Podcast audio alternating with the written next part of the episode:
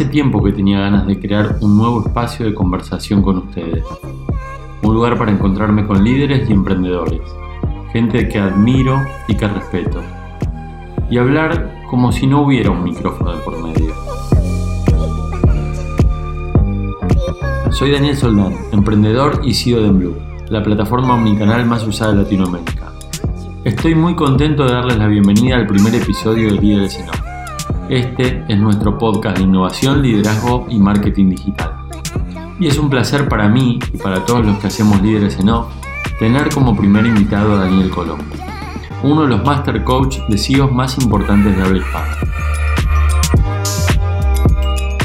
Recuerden que pueden suscribirse al canal de este podcast en Spotify, Google Podcast, Pocket Cast o cualquiera de las plataformas en las que nos estén escuchando. Pueden recomendarlo, compartirlo y ayudarnos a lograr que estas conversaciones relevantes lleguen cada día a más personas. Ahora sí, la charla con Daniel Colombo para este primer episodio de Líderes en Una cosa que a mí me súper interesa y es esto de cómo los líderes, más allá de la situación actual, cómo los líderes hoy tienen que crear líderes, tienen que ayudar a emerger nuevos líderes. Y una de las cosas que también dijiste durante la charla que, me parece fundamental es el autoliderazgo. ¿no? Entonces, ¿por qué es tan importante ese autoliderazgo? ¿Y crees que todas las personas pueden desarrollarlo? Sí, todas las personas, primero que todas las personas lideran su vida, lo cual no quiere decir que le estén liderando en el sentido que a ellos les gustaría. Por ejemplo, una persona que no está obteniendo los resultados que quiere o de pronto está en una búsqueda laboral y no consigue trabajo sostenido en el tiempo, evidentemente hay algo más allá de todo lo macro que pueda haber y todo, todas las culpas que, entre comillas, le podemos echar al entorno, hay algo también en el autoliderazgo que no está funcionando. Entonces, ¿qué significa el autoliderazgo? Básicamente es tomar las riendas de mi vida, hacerme cargo con una total responsabilidad sobre quién soy, cómo, cómo mis competencias profesionales, personales, y poner todo eso en valor en el desarrollo del liderazgo, cuando yo ejecuto el liderazgo. Para John Maxwell, que lo, mencionábamos recién, John dice que liderazgo es influencia, es decir, la capacidad de eh, resonar o hacer vibrar alrededor nuestro a todas las personas con las que yo tengo contacto en la organización, no importa el nivel donde se encuentren esas personas. Por eso te pasará incluso en tu empresa probablemente que hay personas que no están en lo más alto del organigrama, quizá, pero igualmente están liderando muy bien su metro cuadrado. Y son esas personas que son agentes de cambio en estado puro, las que a veces salvan las papas en los momentos difíciles. Entonces, la aptitud del liderazgo la tenemos todos. Y la aptitud de desarrollarlo, por supuesto que sí, porque es una habilidad entrenable.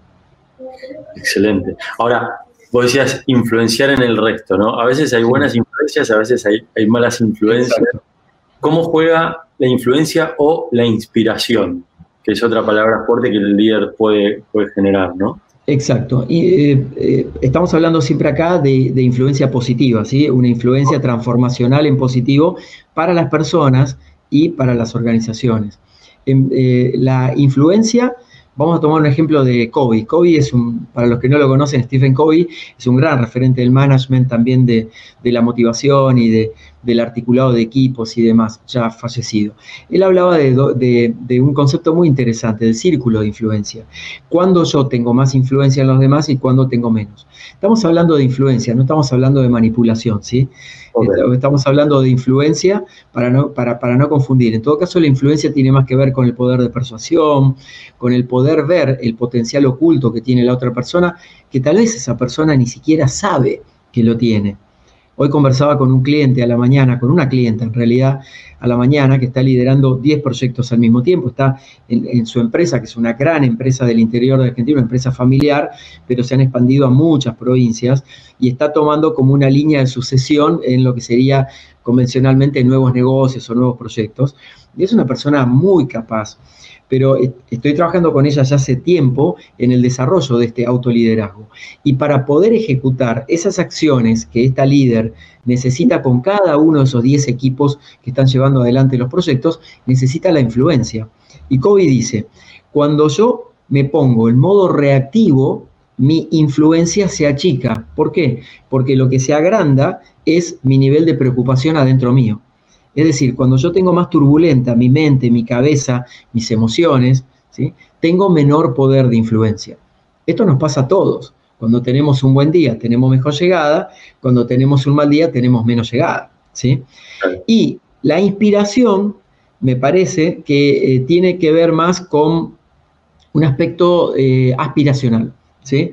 Eh, de qué manera yo impulso a esas personas, ¿sí? no solamente a influenciarlas, sino también a inspirarlas para que ellos vayan adelante y que ellos puedan ver eso como algo posible para ellos. Te, te, cuento otro ejemplo de otro cliente. Estoy trabajando con una gran empresa inmobiliaria que tienen presencia en muchísimos países y con uno de los equipos particularmente en Argentina, donde durante la pandemia ellos vendieron exactamente, prácticamente lo que tenían proyectado sin pandemia.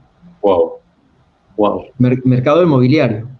Entonces, ¿de qué estoy hablando ahí? Estoy hablando de un líder muy fuerte, de líderes muy fuertes que lo acompañan. Yo trabajo con todo ese equipo grande.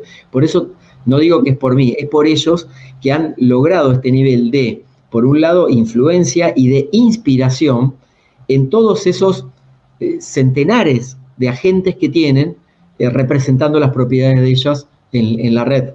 Entonces, fíjate el efecto virtuoso, que es un efecto de cascada que se da, que se derrama en las organizaciones cuando el líder realmente sabe influenciar positivamente.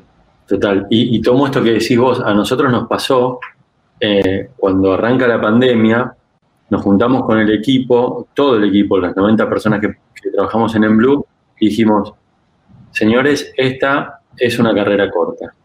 Nosotros ahora no tenemos tiempo para lamentarnos, no tenemos que pensar en lo malo de esta situación, que por cierto es bastante compleja para todos y sobre todo porque implica salud.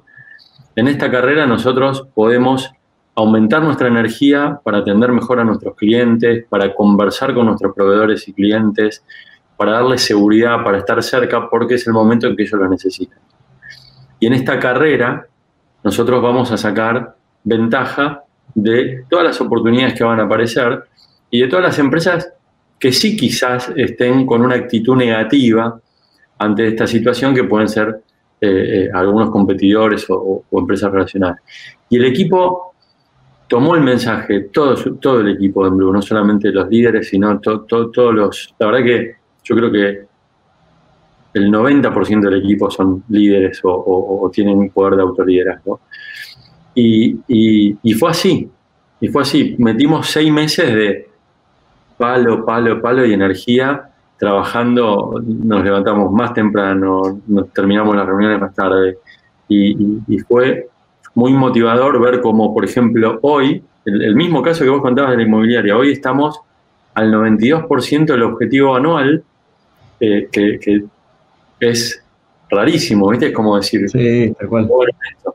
Y ahí hay un tema que creo yo también que vos hablas mucho de lo que tiene que ver con la motivación, y qué es, qué, qué es lo que pasa eh, cuando nos pasamos gran parte de nuestro tiempo quejándonos.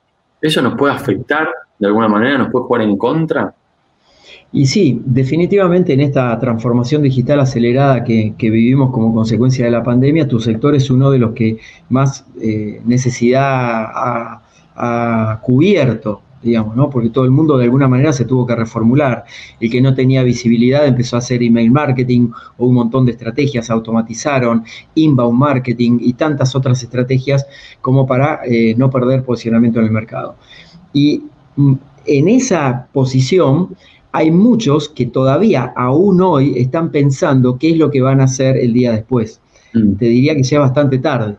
Entonces, fíjate que esas organizaciones un poco quedadas en el tiempo, tal vez con, con, esquemas un poco verticales de trabajo desde el punto de vista del liderazgo, un jefe, te diría, verticalista que baja las órdenes, o un fundador que no se quiere desprender porque no sabe delegar eh, en responsabilidades en sus colaboradores, se pierden enormes oportunidades. Y la queja, como vos mencionabas, es muy entretenida, pero no lleva a ningún lado. Hay una, hay una visión sobre esto que siempre comparto en los seminarios o conferencias. La queja es como una mecedora, esa que usaban las abuelas cuando se ponían a tejer, ¿no? Nos divierte, nos entretiene de alguna manera, pero no, no nos lleva a ningún lado. Estamos siempre en el mismo lugar. Te duerme un poco. Y, y, te dormís un poco, exactamente. Y este no es un momento para quedarse dormido, este es un momento para estar muy despierto, muy atento, porque estamos en un entorno VICA o buca en inglés, volátil, incierto, complejo, ambiguo, donde todos necesitamos explorar el máximo de nuestro potencial. Y así como te cuento esto, te voy a contar ejemplos de, personas más cercanas, para que la gente vea que el poder de reinvención, estamos hablando mucho en este tiempo de reinventarnos, mucha gente que tal vez está haciendo una transición laboral eh, forzada, entonces eh, necesita reinventarse. Eh, dos ejemplos, pero de, gente que podemos conocer cualquiera de nosotros, para no hablar de empresas, ¿sí? peluquero. 25 de marzo de este año, ya en Argentina, donde estamos nosotros, había empezado eh, todo el distanciamiento social, medidas restrictivas muy fuertes y demás, peluquero de la ciudad de Buenos Aires, paralizadas totalmente las actividades. ¿Qué hizo el peluquero? Empezó a teñir a sus clientes vía Zoom, ¿sí? ofreciéndoles enviarles la tintura a domicilio, tenía registrado algo muy bueno, tenía una base de datos, registrado el color, cuándo se había hecho la última vez el color la señora y demás. Entonces la llamaba, le proponía tener una entrevista para ver si hacía falta un retoque de color, le mandaba y después tenía todo el proceso que la señora hacía en su casa con la compañía de su peluquero de siempre y la señora le depositaba y le transfería. Con eso salvó la pandemia. ¿sí? que vos decías de la metodología. Si vos tenés una metodología para hacer las cosas, en algún momento eso te va a dar un fruto. Exactamente.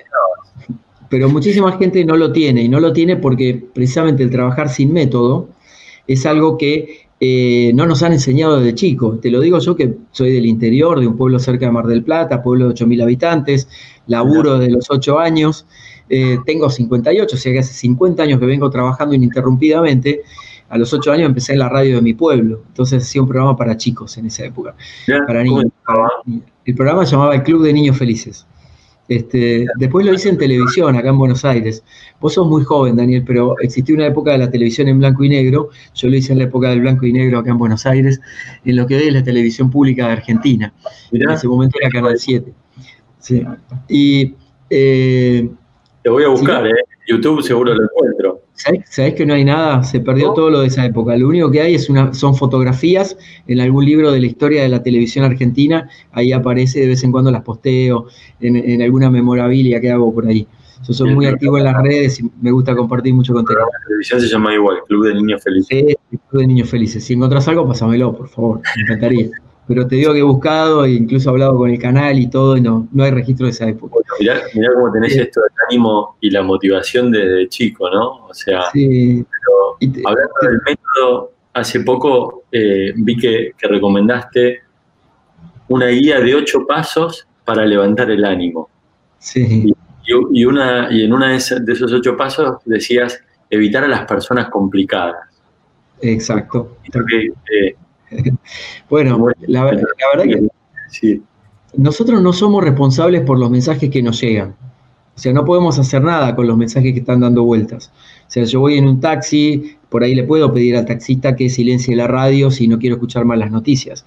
Pero cuando estoy conviviendo mucho tiempo en el trabajo, o estamos todos conectados en esta época haciendo home office o compartiendo una reunión de trabajo, tal vez esa negatividad o esa vibración de alguna manera que está dando vuelta ahí, que nos tira para abajo, yo no la puedo eh, frenar abiertamente, porque el otro también tiene derecho a expresarse. Pero lo que sí soy totalmente responsable es con qué hago con esa información que me llega.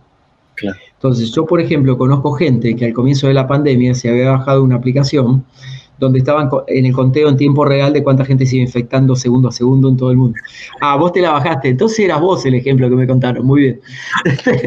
entonces, claro, yo digo, a ver, eh, no, no sos el único, Daniel, porque este era un cliente que yo tengo, eh, un empresario muy conocido eh, de México, y, y, le digo, bueno, pero ¿cuál es el aspecto positivo que vos le encontrás a estar todo el tiempo en el minuto a minuto de saber cuánta gente se está contagiando. No me supo responder. Entonces, a partir de ese momento, desinstaló la aplicación, bueno, hizo su otra elección. Entonces, todo el tiempo tenemos la elección consciente de, de qué forma quiero elegir para vincularme con la realidad. La realidad en sí no es ni mala ni buena, la realidad en sí es neutra. Lo que le da el tono de si es buena o mala la situación es la condición emocional que yo le pongo a eso. O sea, la resignificación emocional, el significado de la emoción que yo le pongo a cada una de esas cosas. Y un poco la pregunta que te quería hacer, a vos como coach de, de, CEOs, emprendedores y alta gerencia, te habrás encontrado cuando llegás a, ver al CEO, dice, Daniel, necesito tu ayuda por, y te, te dice algo. Pero después vos también puede ser que veas otras cosas. Entonces, ¿cuál es comúnmente por lo que te llaman y qué es con lo que te encontrás? Comúnmente te llaman porque los otros tienen problemas de comunicación, por ejemplo. O los otros no están comprometidos. O tengo gerentes que no se hacen responsables de su seniority y no llevan adelante las tareas como yo quiero que las lleven adelante. Y cuando empezamos a indagar, yo siempre propongo en todas las organizaciones que se trabaja, trabajemos a la par todos los niveles, es decir, el CEO, eh, los directores, los gerentes y demás. Y después, por supuesto, los, equipos, de acuerdo a la estructura que tiene cada empresa, ¿no?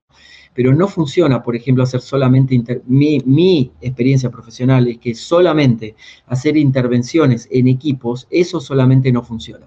Te pongo un ejemplo de anoche, que recibo un correo de, una empresa, que me, un laboratorio medicinal muy importante que está justamente en, etapas de desarrollo de vacunas y demás ahora con el tema del COVID, que tienen un equipo en particular, que son ocho personas, que tienen ciertas dificultades para eh, avanzar respecto a las metas que tenía la compañía. Entonces piden una intervención para ese equipo de ocho personas. Y piden, eh, el requerimiento era, era un poco llamativo, porque era un requerimiento de una intervención de una hora y media para solucionar el problema de resiliencia, que este equipo no tiene resiliencia supuestamente, motivacional, el equipo está desmotivado, falta de comunicación entre ellos, el equipo no sabe comunicar, todo eso en una hora y media. Entonces, claro, la devolución que le hago, le digo, mira, en una hora y media lo que podemos hacer es una charla motivacional que va, va a tener el efecto de eh, cierto anabólico, como si fuera, te diría, un poco de euforia, digamos, o de entusiasmo, pero es un poco cañita voladora, digamos. Y no estoy diciendo que las conferencias motivacionales no, motivacionales no funcionen, funcionan, realmente funcionan, o los team, los team building, cuando hago team building también, pero no es lo único que necesitamos hacer, porque para intervenir necesitamos trabajar sobre la cultura de la empresa. Es decir, eh, la cultura la, la hacemos todos, todos los que formamos parte de la empresa, somos los co-creadores de cultura. Entonces, cuando, por ejemplo, volviendo a otro ejemplo con una clienta con la que estuve trabajando hoy temprano, una, empresa grande del rubro de comunicaciones. Eh, lo responsable siempre es la empresa responsable y demás. Eh, sí, la empresa es responsable siempre, pero también hay responsabilidades individuales. En esas responsabilidades individuales es las que podemos trabajar en función de esa cultura. Y este es un momento eh, crucial para la humanidad y para las empresas, porque estamos reformateando las culturas. Este es un momento de reformatear la cultura de todas las empresas. lo que vos decís, la cultura es el comportamiento y, y cambiar el comportamiento de personas de 25, 30, 40, 50 años es muy difícil.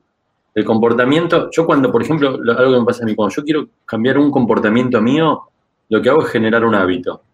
Entonces, si tengo, un proyecto, si tengo un proyecto, pongo en la agenda, bueno, de ocho y media a 9, hacer esto. Y hay días que me siento y digo, bueno, ¿y hoy, hoy qué hago? Pero es el espacio que, tengo para generar ese hábito y poder a cambiar. por ejemplo, una cosa que hice, yo tenía un, tema muy particular con el inglés.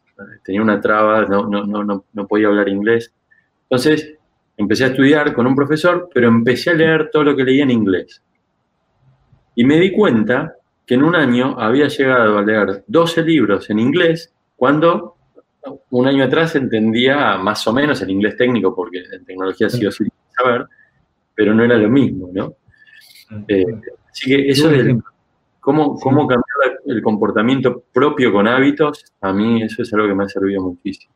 Y es, excelente, y es, así como se cambia, Daniel. Y te voy lo voy a explicar de, una manera un, poquito más desarrollada para que la gente lo tenga como herramienta también, si te parece bien. Cuando hablábamos hace un momento de cambiar el modelo mental, se trata exactamente de lo que Daniel está hablando. Cambiar el modelo mental significa, eh, ahora voy a hablar de un modelo de un, de un quiropráctico norteamericano que se llama Thurman Fleet, que él lo que hizo fue sintetizar el concepto del cuerpo y la mente. Entonces, nosotros tenemos por un lado un cuerpo que viene a ser el ejecutor de las acciones y tenemos la mente. La mente no es lo mismo que el cerebro. Es una distinción que no mucha gente tiene, lo mezcla. Dice, bueno, eh, a ver, para graficarlo, el cerebro sería como eh, el, hardware que ejecuta las acciones del cuerpo y la mente sería el software. Lo que hace ejecutar y correr los programas en eso. En la mente según el doctor Fleet, y para explicarlo claramente, hay como varios niveles. Está el inconsciente, que lo planteó Freud, lo que tenemos oculto, nuestra sombra y demás. Está la parte consciente, que es cuando yo me doy cuenta de las cosas, las ideas, el pensamiento, la creatividad, el momento wow, cuando, cuando creo algo. Y también está la mente subconsciente. La mente subconsciente es la que tiene adentro las emociones y los sentimientos. Mm. Por lo tanto, si yo le doy a mi mente subconsciente, le enchufo un pendrive con, por ejemplo, todas noticias negativas todo el día, mi mente subconsciente me va a traer a la mente consciente y le va a dar la orden de que ejecute todo en negativo. Y esto lo observamos cotidianamente, la autocharla rumiante que todos tenemos. Mira, aproximadamente por día tenemos alrededor de 60.000 pensamientos. ¿sí? Y tenemos cerca de 12.000 diálogos internos con nosotros mismos por día. Lo, que, lo que en la psicología le llaman diálogo rumiante, ¿no? Como que estoy hablando conmigo mismo todo el tiempo y demás, muy ensimismado, metido en mí mismo. Si yo a la mente subconsciente le presto toda la atención, la mente subconsciente es como la lámpara de Aladino, te concede todos los deseos. O sea, lo que yo le pido a la mente subconsciente, directamente lo transforma en una orden a lo consciente y eso es lo que voy a ejecutar. Si la mente subconsciente hubiera sido, me quedo en la restricción de la limitación con el inglés, no hubiese podido leer 12, libros y comunicarte muchísimo más eficazmente como conscientemente lo estás haciendo hoy. Entonces, modificando el tipo de chip que le metemos a nuestra mente subconsciente a través de los hábitos, vamos a poder cambiar el resultado a través de, lo, de la mente consciente. Pero todo esto por ejemplo, vamos a poner un ejemplo cotidiano que a, todo, a mucha gente le pasa, ¿no? Vamos a hacer dieta, dice la gente. Bueno, quiero hacer dieta, sí, el lunes empiezo la dieta y demás. Eso no está en la mente subconsciente, porque la mente subconsciente tal vez en ese momento cuando dice, declara, habla, dice, estoy, vamos a hacer dieta, la mente subconsciente le dice, no, que la última dieta fallé, engordé tres kilos y demás. Quiere decir que el diálogo interno no condice con el resultado externo que yo quiero lograr. Entonces necesito trabajar mucho adentro mío para poner en sincronía el diálogo interno con el resultado externo. Y eso se hace a través de los hábitos, tal cual lo describiste vos, Dani, te felicito de eso porque es el método, digamos. Método, clarísimo. Gracias, gracias Daniel, por, la explicación, porque todo tiene una, una lógica y un sentido. Hay algo en lo que vos contás desde que arrancaste con el Club de Niños Felices, el coaching, y después, una cosa que me llamó la atención, escribiste 30 libros. Sí. algo que vos contás que es como que es innato tuyo de querer ayudar o querer dar, porque escribir 30 libros es quiero dar, quiero compartir, quiero contar mi experiencia, en mi conocimiento. ¿Cómo, hiciste para escribir 30 libros? Bueno, la verdad que eh, cuando lo miro en perspectiva me asombro como vos. Eh, sin embargo, hay, una frase que aprendí hace 30 años cuando empecé a entrenarme en estas cosas y dice, hacerlo lo hace. Es decir, pensarlo está muy bueno, fantasearlo está buenísimo, soñarlo está bueno, pero lo único que lo hace es hacerlo. Entonces, eh, no estoy diciendo ni desmereciendo el poder de la fantasía, de la imaginación, de la creatividad, pero es lo mismo que el conocimiento enciclopédico. Si yo lo tengo todo adentro mío y no lo pongo en acción, ese conocimiento enciclopédico no me sirvió para nada. Hoy estamos en un mundo de experiencias, por eso hay gente que tiene una tremenda formación académica, pero son completamente inefectivos en sus vidas personales porque no saben llevar a la práctica todo lo que aprendieron académicamente hablando.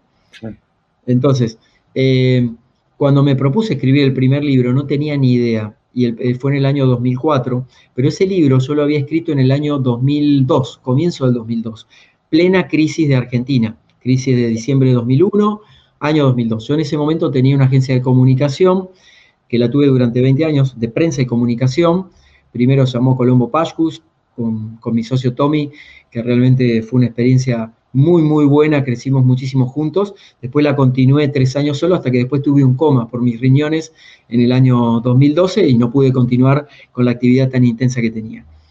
Y en el 2002 nos llamaban mucha gente que quería hacer acciones de comunicación o de relaciones públicas, pero no podían pagar, porque no tenían dinero y nosotros no podíamos trabajar gratis, porque teníamos que mantener, teníamos ya una estructura bastante importante.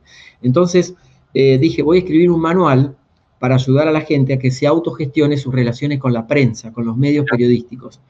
Y escribí el primer libro que se llamaba Sea su propio jefe de prensa. Lo escribí en un fin de semana. Escribí, entre comillas, un borrador, un, borrador de libro, ¿sí? que era unas 120 páginas, 130 páginas, un borrador. Lo guardé. En esa época me gustaba imprimir, gastaba mucho papel, ahora no tanto. Entonces imprimí todo y lo guardé. Unos tres años después, revolviendo. Yo cada seis meses hago algo que recomiendo a todos, que es hacer una limpieza general de todos mis espacios de trabajo, de mi casa, lo hacía en mi empresa también. O sea, cada seis meses hacíamos como una limpieza general de todo. Vaciábamos los escritorios, tirábamos todo lo que no servía y demás, y era como renovar la energía. Encuentro ese manuscrito, entre comillas, aunque estaba hecho en la, compu, y lo leo y digo, qué bueno que está esto, está, está bueno, pero lo había escrito tres años antes. Y empiezo a llamar a editoriales. Yo no conocía editoriales, no tenía contacto con el mundo editorial.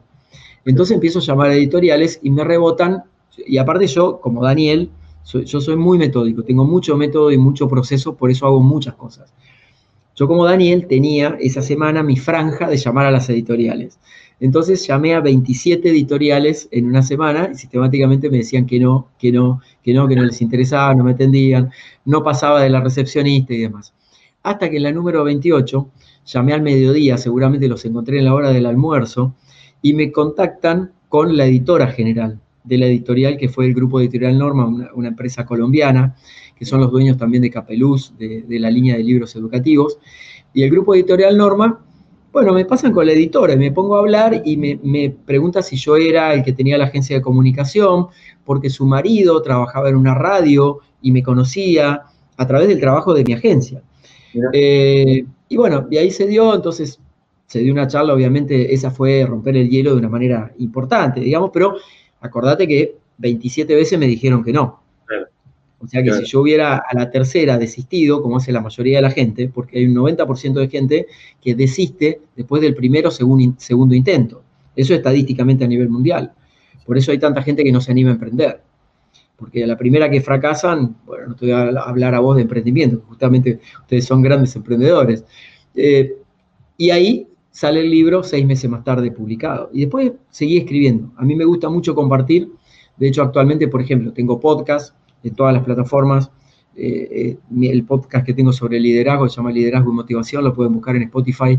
Es uno de los más escuchados en Spotify en su categoría está en todas las plataformas, además está en todo Noticias de Argentina, está en WeTalker, que es la productora, que también tiene su propia plataforma. Eh, tengo un programa en los, los eh, ómnibus urbanos de la ciudad de Buenos Aires y GBA, que tienen pantallas. Eso tiene un impacto en cerca de 24 millones de personas en la, época normal, ¿no? De la gente que viaja en el transporte público. Eh, tengo un programa de radio, unos micros de radio en Radio Berlín, que es un FM de, la ciudad de Buenos Aires y a su vez en, la aplicación y en la web y demás. Y comparto mucho contenido en las redes. Yo tengo Facebook, LinkedIn, Instagram, eh, YouTube, eh, Twitter. Estoy, estoy muy presente en todo, donde comparto contenido todos los días.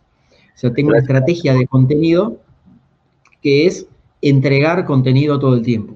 Y lo que yo considero que es de valor o que aporta. Por eso fue que LinkedIn el año pasado, junto con otras 15 personas, eh, tuvo el, honor de distinguirme y la verdad que lo recibí con mucha sorpresa como uno de los LinkedIn Top Boys de, América Latina. Ellos lo que hacen todos los años es miran entre los 95 millones de perfiles de América Latina aquellos que generan más engagement, más conversaciones eh, y contenido de valor, contenido de valor, contenido original de valor. Eh, no solamente que repostea o comparte cosas, sino que genera contenido de valor. Y ahí, bueno, apareció esa distinción que la verdad que me tiene muy, muy contento y muy entusiasmado y que renueva también el compromiso, porque producir contenido es mucho esfuerzo también. Y sí, y sí, porque, porque uno puede producir cualquier cosa, pero que sea realmente de valor y que lo puedas compartir y que eso sea parte de, tu huella, ¿no? Porque de alguna manera estás dejando una huella con eso. Exacto. Estamos recontrapasados de tiempo, pero yo siempre hago al final un ping-pong. Entonces, te voy a proponer eh, que hagamos este ping-pong con dos o tres preguntas, porque la verdad que me parece que son divertidas, son para, para relajarnos un poco también sobre el final. Entonces, yo te disparo la pregunta y vos eh, me contestás así en formato ping-pong. A la hora de pensar en vos como líder de un equipo, ¿cuál es la característica que destacás positivamente y cuál es la que te gustaría mejorar? La que destaco positivamente es la motivación. Soy un gran motivador de los equipos, incluso de los equipos por ahí freelance con los que trabajo actualmente en algunas cosas. Soy, considero que soy un gran motivador de, de, ir para adelante, de mejorar los productos y demás, las cosas que hacemos y eh, lo que podría mejorar es mi obsesividad, mi obsesión, digamos, porque las cosas salgan de determinada manera. Es decir, que a veces me gusta querer tener la razón. Ahí, perfecto. ¿Con, qué frecuencia suelen renovarse tus objetivos?